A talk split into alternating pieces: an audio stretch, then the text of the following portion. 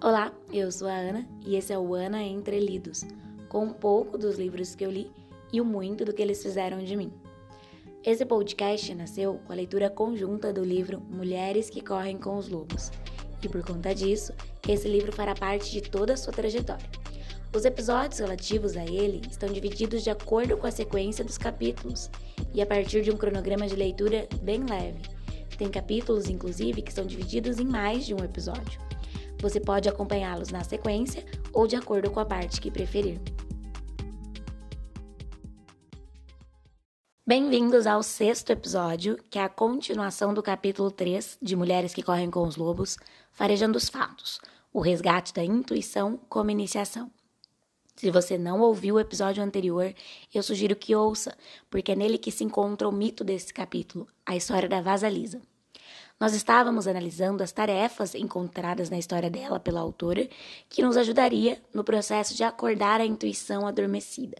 São nove, nós vimos quatro e hoje veremos as cinco faltantes. Nesse momento da história, a Yaga concorda em entregar fogo a Vasalisa, mas exige que ela cumpra alguns serviços domésticos antes disso. É o quinto passo: servir o não racional. Vocês podem imaginar minha carinha racional nessa tarefa?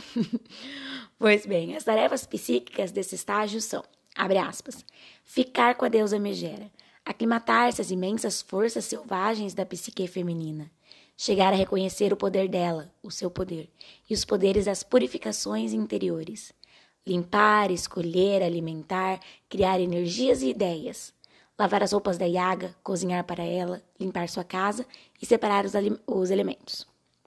Fecha aspas. Embora eu já vá meio assim nessa tarefa que envolve o não racional, eu gosto muito de como a autora começa relembrando o fato de que as mulheres no passado estavam muito mais envolvidas com os ciclos de vida e de morte, né? Ela diz, abre aspas, elas aspiravam o cheiro acre do ferro no sangue fresco do parto. Elas também lavavam os corpos frios dos mortos. Fecha aspas. Então, acho que um pouco da minha resistência à esfera do instinto tem muito da minha posição enquanto mulher moderna hoje. A gente hoje tem muito mais acesso à ciência, à informação e muito menos contato com esse mundo, com essas experiências que a Clarissa considera como experiências básicas de natureza primitiva.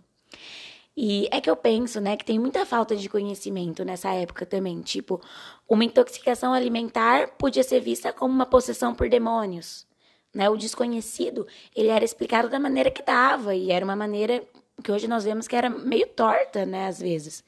Então daí eu fico pensando, eu acabo assimilando muito dessa questão de mito, de instinto, de não racional, a essa ausência de conhecimento suficiente. Eu nunca cheguei a pensar que talvez esse meu tipo de pensamento também fosse uma certa ausência de conhecimento, de um outro tipo de conhecimento, por que não? É, como eu sei que existe um mundo de coisa que eu desconheço, eu também sei que existe um mundo muito maior de coisas que eu sequer sei que desconheço. Então, talvez essa minha natureza selvagem seja parte desse mundo. Eu acho que, para piorar ainda né, nessa questão, a gente não tem, pelo menos eu não tive muito, uma infância, uma vida marcada por rodas de história, aquela coisa de escutar os mais velhos. E olha que eu ainda tive um pouco. Eu fico pensando no quanto que já se perdeu e no quanto essa nova geração vai ser, que é uma geração que nasce e cresce muito conectada, né? Muito tecnológica, digamos assim. Porém, isso tudo não quer dizer que seja tarde demais, que é impossível de conseguir internalizar a sensibilidade, o conhecimento que vem desse ciclo. É um ciclo que nos passa diariamente de uma maneira tão superficial, né? Nessa parte, aliás, uh, como todo, eu acho, nos capítulos anteriores também, eu percebo a Clarissa falar direto, eu percebo como ela dá importância de, né, de se reconhecer e de se acostumar ao ciclo de vida, morte e vida. Como a gente pode fazer isso? Nesse capítulo, a gente tem a Babiaga como nossa orientadora. Ela é capaz de infundir uma ordem alternativa do ego, em que essas coisas todas são possíveis de aprender. Primeiro, ela ensina a Vasalisa a cuidar da casa da psique feminina selvagem. Quais são os serviços que ela ordena a Vasalisa? Primeiro, que lave suas roupas. Que, abre aspas, lavar as roupas da babiaga é um símbolo lendário. Nos países primitivos, e ainda hoje em dia, para lavar a roupa, a pessoa descia até o rio e lá fazia biluções rituais feitas desde o princípio dos tempos para renovar o tecido. Trata-se de um belo símbolo de limpeza e da purificação de toda a imagem da psique. Fecha aspas. Ou seja, lavar alguma coisa é uma espécie de ritual de purificação. É também uma espécie de renascimento, vídeo batismo, né? Tá aí o nosso ciclo de vida, morte e vida. A autora lembra ainda que na mitologia o tecido é fruto do trabalho das mães da vida, morte vida. Há muitos indícios né, de que a arte de fiar, de tecer, tenham sido práticas religiosas empregadas para ensinar os ciclos da vida, da morte e para além delas. A Clarissa fala até das três parcas, que são o equivalente romano às moiras da mitologia grega. Eu só conhecia uh, as moiras, na verdade, que são as três irmãs que fabricavam, teciam e cortavam o fio da, da vida. Acho que cada uma delas fazia uma dessa atividade. Eram filhas de Nix, a deusa da noite, que é uma deusa também de vida, morte e vida. Na história, a Yaga ordena que a Vasalisa lave suas roupas justamente para que esse tecido, com os padrões da vida, morte e vida, entre no campo da consciência. Acho que muito do trabalho da Vasalisa nesse momento em que ela está com a bruxa é o de observar. É de se esperar que muito da vida da Babiaga, dos seus símbolos de poder e autoridade, expressos na persona, na roupa, né, tenham as qualidades que ela tem psiquicamente, como a força e a resistência. Então, abre aspas, lavar sua roupa é uma metáfora, através da qual aprendemos a perceber e a adotar essa combinação de qualidades, bem como a saber como separar, consertar e renovar essas qualidades pela lavagem das fibras do ser. Fecha aspas.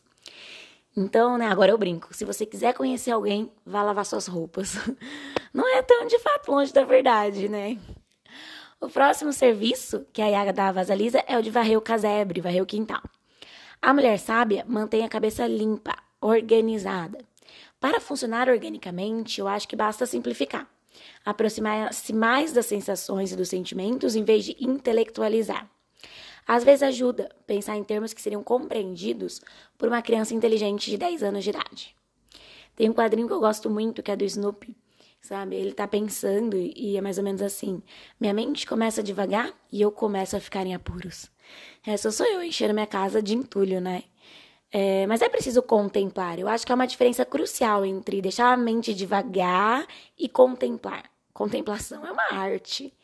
Eu gosto de comparar assim. Sabe aqueles momentos em que a gente está desesperadamente procurando por alguma coisa? Tipo um brinco que a gente não podia perder nem a pau e a gente, meu Deus do céu, cadê? Precisa achar. E a casa tá uma bagunça e a gente não acha em lugar nenhum e a gente acaba revirando mais ainda a casa, deixando mais bagunçada ainda e nada. Daí o tempo passa, um dia nós estamos olhando outras coisas, fazendo, pensando em outra coisa e acha o brinco. E caramba, ele estava ali o tempo todo.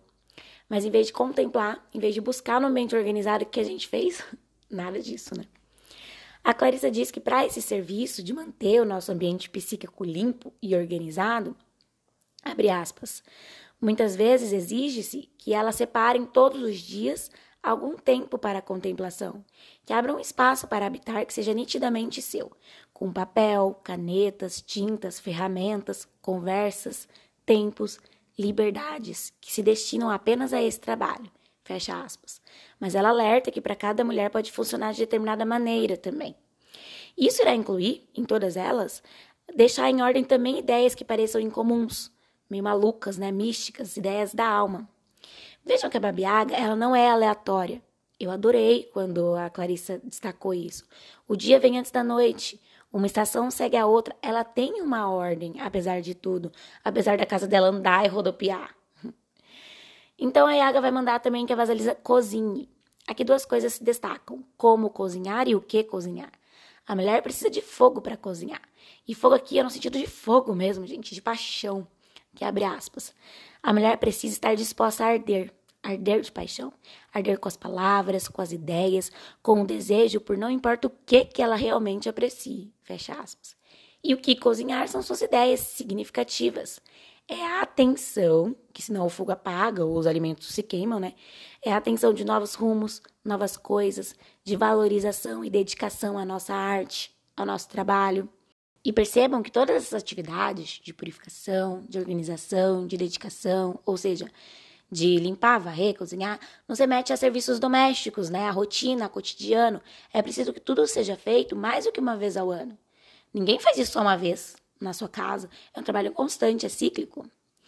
Uh, a Vasalisa, através da boneca, realizando serviços, ela está aprendendo a escolher, a compreender, a manter em ordem, a limpar e arrumar o espaço da psique. Tudo bem, Ana Paula, eu tô achando tudo muito abstrato ainda. Então, gostei que a Clarissa fez um, tipo, um apanhamento final, assim, mais concreto, que ela diz o seguinte, abre aspas. Os ciclos das mulheres, de acordo com as tarefas da Vasalisa, são os seguintes. Limpar nosso pensamento, renovando nossos valores com regularidade, Eliminar da nossa psique as insignificâncias, varrê-las, purificar os nossos estados de pensamento e sentimento com regularidade. Acender a fogueira criativa e cozinhar ideias num ritmo sistemático e, especialmente, cozinhar muito. A Yaga come muito. Para alimentar o relacionamento entre nós mesmos e a natureza selvagem. Fecha aspas. Para terminar essa tarefa, percebam como a bruxa não deixa vazar aí já. Ela precisa se certificar de que ela não fique confiante demais. Aí ela vai exigir novas tarefas e a gente passa ao nosso sexto passo aqui, que é o de separar isso daquilo. Nessa parte da história, Vasalisa separa o milho bom do milho mofado e as sementes de papoula de um monte de estrume. As tarefas psíquicas são, abre aspas, aprender a discriminar meticulosamente, a separar as coisas umas das outras com o melhor discernimento, aprender a fazer distinções sutis ao escolher o milho mofado do milho são e ao escolher as sementes de papoula de um monte de estrume. Observar o poder do inconsciente e como ele funciona, mesmo quando o ego não está familiarizado, os pares de mãos que aparecem no ar. Aprender mais sobre a vida, o milho, e a morte, as sementes de papoula. Fecha aspas. Aqui, aqui me abro com vocês que eu não entendi muito porque que ela faz essa comparação que a vida seria o milho e a morte a semente de papoula. Eu, para mim não ficou claro. Se alguém souber, se alguém fez uma boa relação, eu perdi alguma coisa, queria que me falasse, né, pra gente poder partilhar um pouquinho dessa parte que eu perdi, eu acho. Mas eu gostei, porque de cara eu tinha interpretado essa parte como se nós tivéssemos que aprender a separar o que é bom do que não é. Como se o milho são e as sementes de papoula fossem o bom e o milho mofado e o estrume não. Mas logo a autora já demonstra usos para aquilo que eu considerei que não tivesse uso nenhum, né? Os quatro são todos remanescentes de uma antiga farmácia medicinal e os quatro, metaforicamente, podem ser remédios para a mente. Alguns vão nutrir, outros vão relaxar, outros vão estimular. Então eles são usados para que a gente use de acordo com o que precisamos no momento. São facetas do ciclo vida, morte e vida. Então aqui trata-se de, além de aprender esse processo de discriminação, de separar, de aprender a distinguir coisas semelhantes, como o amor verdadeiro do amor falso, trata-se também de aprender o que fazer em seguida. Tipo, ok, nós temos aqui uma situação, conseguimos identificar corretamente a situação e agora? Agora abrimos a nossa farmacinha mental e vamos ver do que é que nós precisamos. Aqui também a Clarissa vai nos apresentar uma ideia que eu achei muito legal, que é de criar um jardim. Isso é uma total imersão no ciclo de vida, morte e vida, né? Que é algo mais cíclico que um jardim. Não é que ela fala, abre aspas. Qualquer coisa que possa acontecer a um jardim pode acontecer à alma e à psique. Excesso de água, falta de água, pragas, calor, tempestade, enchentes, invasões, milagres, ressecamento, reverdecimento, bênçãos, cura. Fecha aspas. Então, achei muito bonita essa passagem que ela compara. Eu acho que ela quer que a gente né, que a gente entre nesse ciclo, que a gente sinta com as nossas próprias mãos, eu digo, esse ciclo de vida, morte e vida. Eu fiquei morrendo de vontade de ter um, um jardim imenso no meu apartamento, inclusive. Mas vamos lá para a sétima tarefa, que é a tarefa de perguntar sobre os mistérios. As tarefas psíquicas são, abre aspas, Perguntar e tentar aprender mais a respeito da natureza da vida, morte e vida e do seu funcionamento. Vasalisa pergunta sobre os cavaleiros. Aprender a verdade acerca da capacidade de compreender todos os elementos da natureza selvagem. Saber demais pode envelhecer antes do tempo.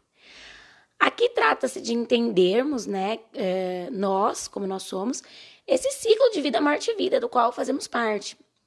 Que a gente tem que estar tá tão é, familiarizado. Tá vendo como eu vejo que ela prega a importância desse ciclo, nessa parte eu senti muito isso.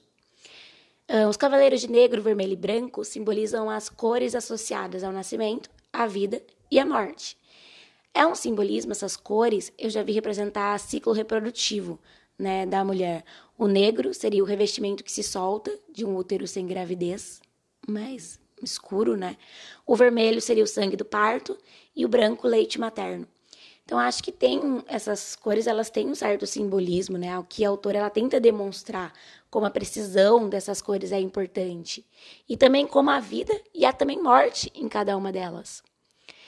E como a própria história da Vasalisa, né? Ela é marcada por duas mortes, que é a morte da mãe boa demais e a morte da família da madrasta, e duas vidas. A vida dela revitalizada pela boneca e revitalizada pelo encontro com a Baba Yaga. Não é só a vida, mas a morte também deixa a vida de Vasalisa mais plena. Eu acho que se bate muito nessa tecla também de deixar morrer o que tem que morrer. Acho que isso faz parte, né, do ciclo bastante. Até porque na minha cabeça, assim, é, eu acho muito antinatural que a gente deixe as coisas morrer. Eu acho que a gente é um tanto egoísta por natureza, né? Quem já conviveu aí com uma criança de dois anos, como eles são, né? É, essa expressão egoísta que a gente tem. Então, ter que abrir mão das coisas é muito difícil. E olha que loucura quando ela vem me dizer que é natural que saibamos deixar morrer o que deve morrer. Isso é natural. Então, não é a primeira vez que a gente entra em contato com isso, né? La Loba, ela é rainha do ciclo, do ciclo Vida, Morte Vida. No conto do Barba Azul, a gente tem que deixá-la morrer, no sentido de esgotar suas forças, de dar suas carnes aos devoradores de pecados, e aí deixá-lo viver, além de contido na nossa memória, no uso das suas forças para criar coisas boas, numa espécie de recriação. E eu confesso que aqui eu fiquei esperando que viria com a interpretação da fala da Babiaga, de que ela fala: cuidado, menina, saber demais envelhece antes do tempo. Ainda mais porque na, a gente já viu, né, na, no capítulo passado, se não me engano, como é bom ser velha enquanto jovem. Então eu falei, pera, pera lá, é, é bom ser velha enquanto jovem, mas também é bom envelhecer antes do tempo. Fiquei meio assim, esperando, né? E eu confesso que eu fiquei um tanto decepcionada, porque eu não acho que houve uma grande interpretação acerca disso, que nos daria um grande insight, né? Ela quer dizer exatamente o que ela quer dizer, que há estágios para tudo nessa vida. Hum, achei meia boca, assim, não gostei tanto, confesso. Mas fato é que, nessa nossa história, querer saber o significado das mãos que aparecem magicamente para espremer o óleo do milho e o óleo da papoula, que são dois dos medicamentos revitalizantes, né? É querer saber demais. Na verdade, eu, eu acho que eu me decepcionei mais ainda, porque ela vai entrar num, numa história de, tipo assim, naquela resposta que eu não gosto, né? Que eu detesto. Há mistérios que jamais serão desvendados.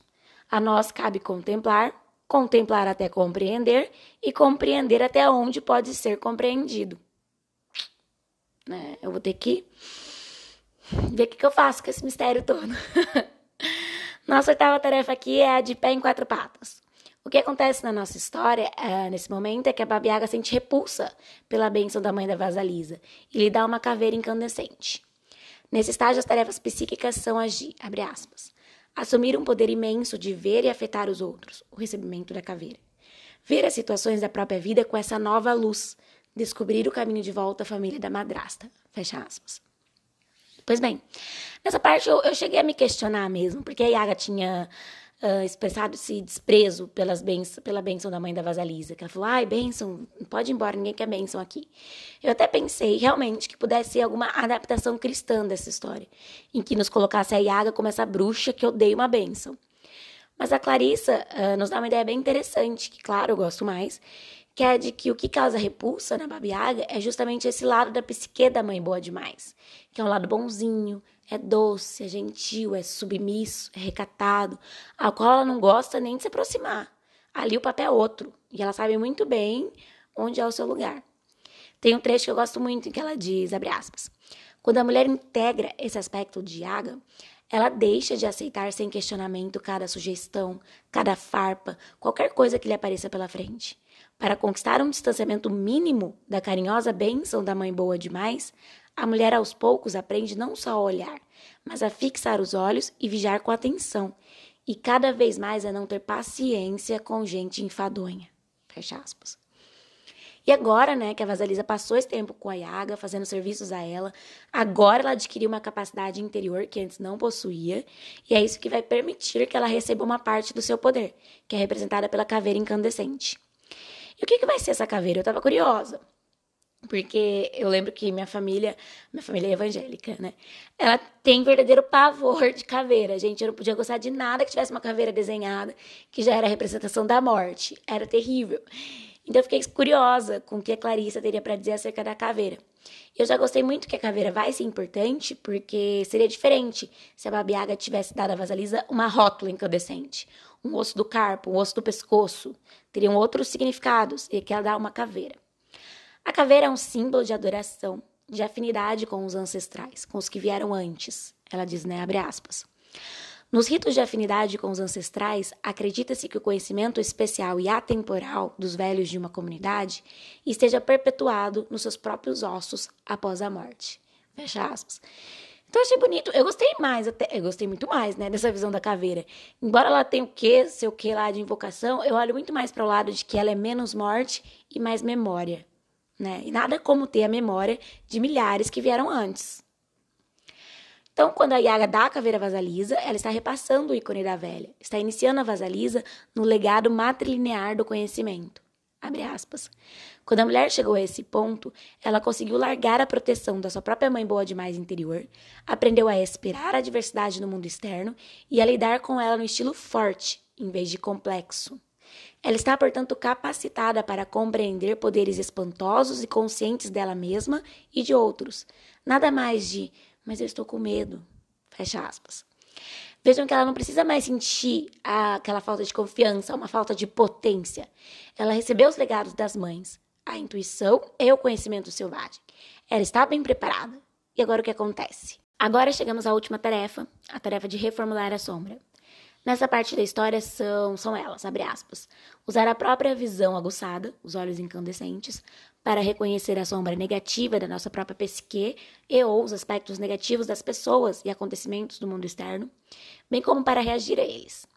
Reformular as sombras negativas da própria psique com o fogo da megera, a perversa família da madrasta que anteriormente torturava Vasalisa, é reduzida a cinzas. Fecha aspas. Eu adoro que aqui Vasalisa não é mais a menininha tolinha, a menininha boazinha. Ela caminha com força, embora não sem medo, porque afinal agora ela tem um poder.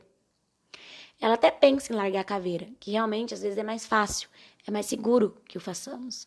Porque a partir desse momento, com a luz emanando dos olhos, dos ouvidos, do nariz e da boca da caveira, lembre-se de que ela não é uma rótula, ela não é um osso do pescoço. Ela tem olhos, ela tem ouvidos, ela tem nariz, boca, ela tem sentidos. A partir desse momento que a luz emana dela, numa espécie de prévio reconhecimento de tudo, como se a caveira fosse o batedor da vasalisa, né? Ela agora vê o que se é, abre aspas. Sob sua claridade, os velhos são idosos, os belos exuberantes, os bobos tolos, os embriagados bêbados, os infiéis traiçoeiros, e o inacreditável é registrado como milagre. Fecha aspas. Mas eu acho que mais difícil ainda do que ver o que se é, é que a partir daí que se viu né? É preciso fazer algo a respeito.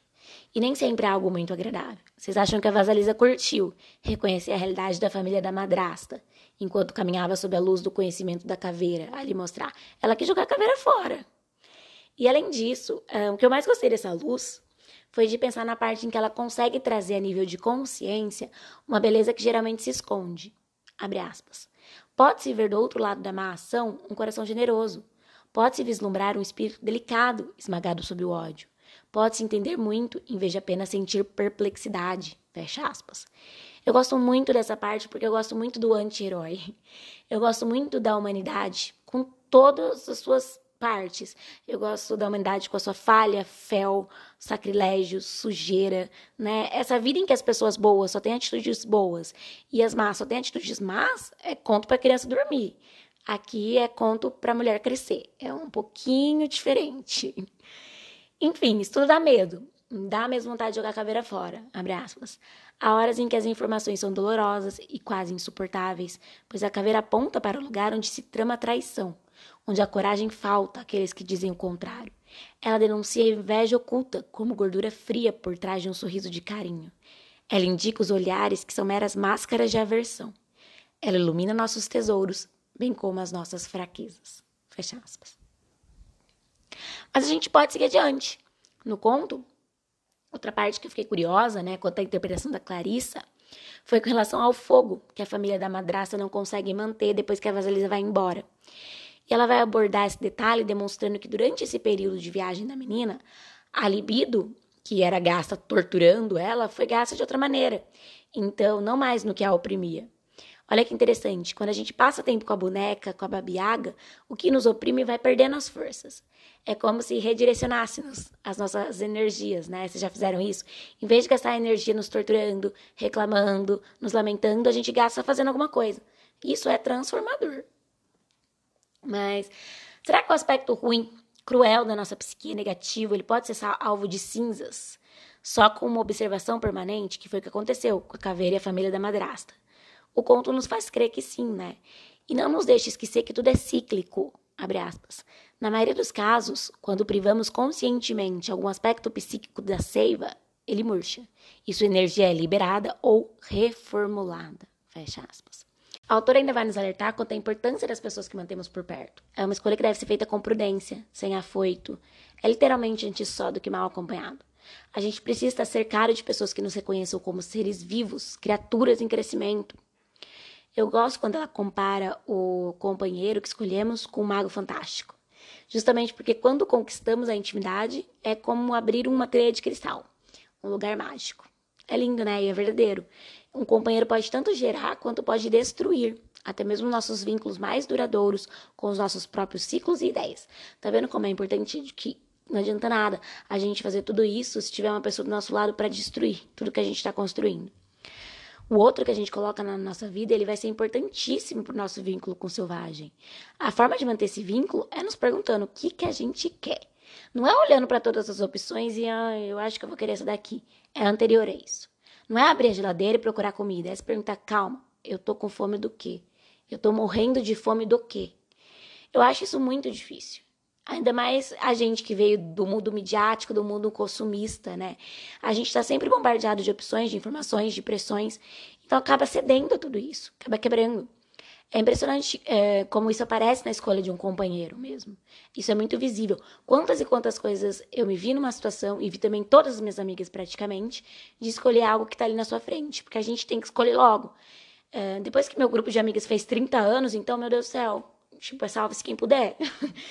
Então, acho que a gente precisa ter esse conhecimento do que a gente quer de fato, até para a questão mais banal, mais boba que seja. E não deixar que ninguém reprima as nossas opiniões, pensamentos, ideias, valores. E para isso eu gostei muito dessa frase, abre aspas. Um dos aspectos mais notáveis no uso da intuição e da natureza selvagem é que ela causa o surgimento de uma espontaneidade segura. Fecha aspas. Veja que a mulher espontânea não é necessariamente impossível ou imprudente, tá? Ela é espontânea só. E é meu sonho de princesa esse. É ser seguramente espontânea, seguramente autêntica, seguramente eu mesma. Pois então, a Vasalisa construiu seu relacionamento com a intuição, prestou serviços à deusa megera da psique, alimentou seu relacionamento com ela, purificou a persona, manteve limpo o raciocínio, aprendeu a discriminar, a separar, aprendeu a reconhecer a imensa força selvagem na sua própria psique. Ela aprendeu acerca da vida, morte e vida e do dom das mulheres sobre tudo isso. Talvez a intuição seja mais fácil de todas as tarefas que ela aprendeu, é, mantê-la no consciente, deixar viver o que tem que viver e morrer o que tem que morrer, eu acho que é mais difícil. Mas a Vasalisa deixa. Né? A gente não vê ela surtando quando a família da madrasta morre. Até porque a história acaba aí. Eu acho que se ela surtasse, teria mais história. E como a gente sabe, né, o que, que tem que viver, o que tem que morrer, a gente sabe sabendo. Lá que sabe, sabe. Pela luz da caveira incandescente, a gente sabe. E eu adorei também isso aqui. A natureza não pede licença. Nossa, achei super forte. No episódio passado eu tava querendo entrar numa floresta, literalmente. Agora eu já quis plantar um jardim, quis entrar em sala de parto. Eu acho que a natureza tá é, me invadindo aqui.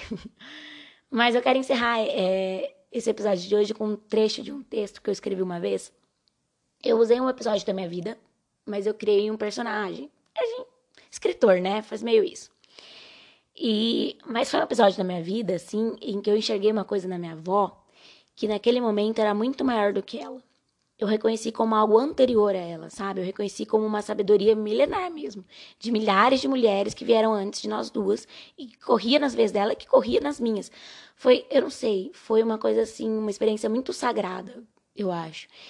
E eu fiquei o tempo todo, é, quando eu lia esse, essa parte, eu fiquei o tempo todo lembrando desse dia, lembrando desse texto. Então, não sei, eu acho que talvez ele não tenha, não seja perfeito para esse texto, mas pode ser para esse momento. Eu não sei, minha intuição está falando para ler, então eu vou ler, porque eu estou alimentando a minha boneca. Ele tá mais ou menos assim, que ele, que ele não tá bem editado. Uh, quando aconteceu, fui chorar para minha avó como a menina que eu me sentia naquele momento. A primeira coisa que ela me falou foi num tom de voz firme, sem hesitação. Olha para mim, não tenha medo. No primeiro momento, eu, eu não entendi, porque medo parecia a última coisa que eu sentia. E era tudo. Eu não sei se por identificar o sentimento eu consegui de fato domá-lo melhor, mas é que, não sei lá, eu sempre gostei de enfrentar as coisas pelo nome. Eu não digo que ficou fácil, mas ela me injetou uma coragem, uma força milenar que corria em suas veias e que correu nas veias de todas as mulheres antes dela e depois em mim. No futuro, eu me lembraria com certo pudor da cena vergonhosa que eu fiz quando aconteceu. Foi pontuada pelo desespero. Teve mesmo o cheiro do mijo que o medo produz a jato. Foi sujo. Não foi digno da força que corria em minhas veias, mas foi real. Naquele dia mesmo, mais tarde, mais calma, depois de falar com ela, eu lembrei das mãos da professora responsável pela minha alfabetização. Eu não me lembro tanto do seu rosto ou da sua voz como me lembro das suas mãos, das suas veias, gordinhas e salientes, grossos caminhos verdes que eu pensava em picar com a pontinha da lapiseira de vez em quando. Será que eu já tinha curiosidade em saber se por ali escorria o mesmo sangue forte que minha avó lembrava que tínhamos? Essa lembrança foi logo substituída pela que mais me envergonhara quando tudo aconteceu que foi meu descontrole com Cecília depois, que resultou em uma explosão e um tapa na cara. Um tapa tão instalado que eu podia ouvir o estalo, perdido no eco do tempo. Eu não contei sobre o tapa para minha avó. Mas, justiça seja feita, eu não contei sobre cena nenhuma que eu fiz, só os fatos crus. Sim, é claro que eu me censurava. Naquele dia mesmo, mais tarde, eu abracei Cecília corroída pelo remorso, embora ela nem aparentasse mágoa alguma, perdida no imediatismo das crianças novinhas. E olhei bem para suas mãozinhas, procurei suas veias salientes para ver se ela sobreviveria a uma mãe como eu. E não havia nada, além da lisura na pele. Mas eu beijei, eu beijei freneticamente até os dedinhos, porque eu sabia. Eu sabia que sim. Sabia que ela seria real, como uma mãe real, e que também nós duas seríamos fortes e destemidas.